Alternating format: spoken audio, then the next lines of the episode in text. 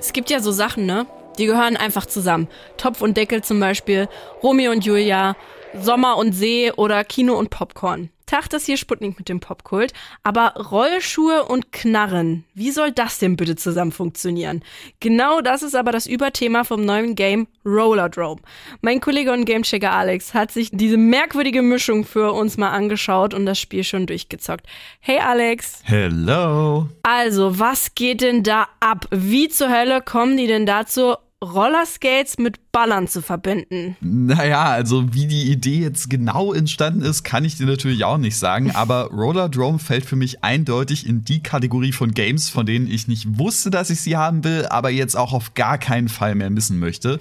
Das Entwicklerteam hinter dem Spiel hat zuvor die Olli Olli Spiele gemacht. Das sind so 2D Skateboarding Spiele, wo man die Skater so von der Seite steuert und bei Rollerdrome tauschen sie jetzt das Skateboard gegen Rollschuhe aus. Statt 2D ist es jetzt dreidimensional dreidimensional und diverse Schießeisen kommen dann halt auch noch in den Mix. Okay, Alex, ich bin mir sicher, du wirst uns gleich erklären, warum das genau die Mischung ist, die diese Welt unbedingt gebraucht hat. Ihr hört hier immer noch den Sputnik Popkult am Gamescom Wochenende und passend dazu hat unser Gamechecker Alex ein ganz verrücktes Spiel für uns. Es geht um akrobatische Leute auf Rollerblades in stylischen 80er Jahre Anzügen, die mit Knarren rumballern.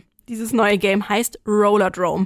Ich kann mir das alles irgendwie noch nicht so ganz vorstellen. Alex, worum geht's denn jetzt bitte genau? Also die Story von Rollerdrome ist auf den ersten Blick ziemlich simpel. Das Game spielt in der nahen Zukunft im Jahre 2030. Da erscheinen spektakuläre Skating-Tricks und Stunts die Massen nicht mehr so wirklich bei Laune zu halten. Zumindest solange dabei niemand drauf geht. Und deswegen finden da die Rollerdrome Championships statt, bei denen die Teilnehmer in eine Skate-Arena zusammen mit bewaffneten Gegenspielern gesteckt werden werden. Und in diesem Setting schlüpft man dann in die Rolle von Kara Hassan, die gerade die Newcomerin im Rollerdrome-Business ist. Competitor Hassan has completed all tests. They are now eligible for championship entry. The first round will take place in London on March 15, 2030.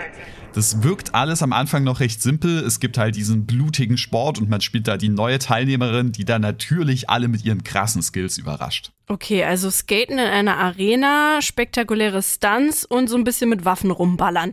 Ist das alles oder hat die Story da auch noch ein bisschen mehr zu bieten? Schon, je nachdem, wie viel man davon eben entdecken möchte. Zwischen den einzelnen Runden kann man nämlich so kleine Areale erkunden, wo man sich über Zeitungsartikel, Mailverläufe und Dialogschnipsel so ein bisschen mehr den Background und Infos über das Setting zusammensuchen kann. If you're just tuning in, you're joining us live at the Rollerdrome Arena in London. Morgan Frey and Casper Hicks have been the clear breakouts today, each taking an early lead in their respective groups. Next up after the break is Kara Hassan, a new competitor to the sport and someone who showed great promise in the junior leagues.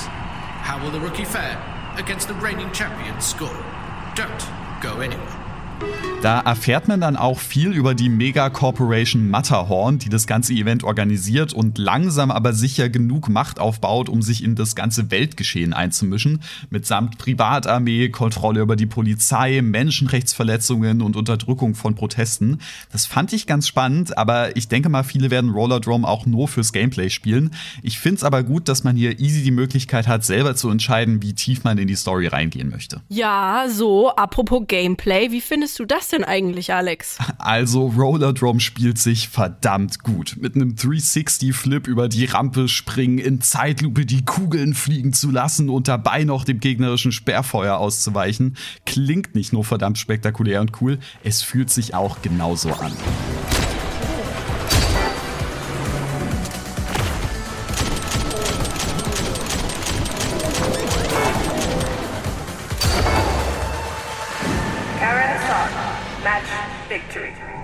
Es ist im Grunde halt echt eine Mischung aus einem Skating-Game à la Tony Hawk's Pro Skater und einem Shooter. Und ich bin echt beeindruckt, wie gut das alles ineinander greift, denn weder die bloßen Tricks noch das bloße Geballer bringen mir alleine was.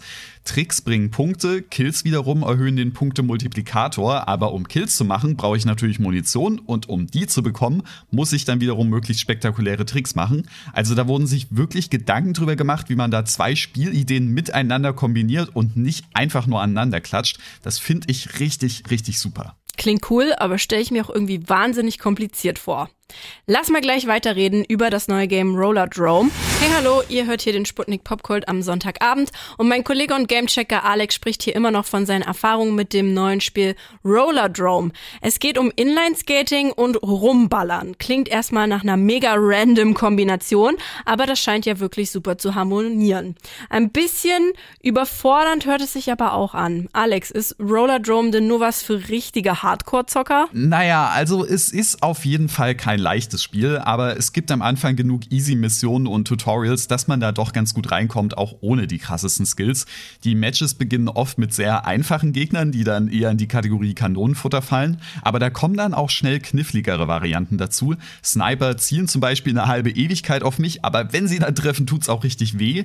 Warheads haben dann so ein Schild, andere Gegner teleportieren sich weg, sobald sie unter Feuer geraten und welche mit Jetpacks gibt's sogar auch noch. Aber als Antwort auf die verschiedenen Gegner hat man dann auch diverse Waffen zur Auswahl und irgendwann checkt man dann nach und nach, was gegen wen besonders effektiv ist, welche Tricks besonders viele Punkte bringen und skatet und ballert sich dann durch die Arena wie so ein junger Gott bzw. eine junge Göttin.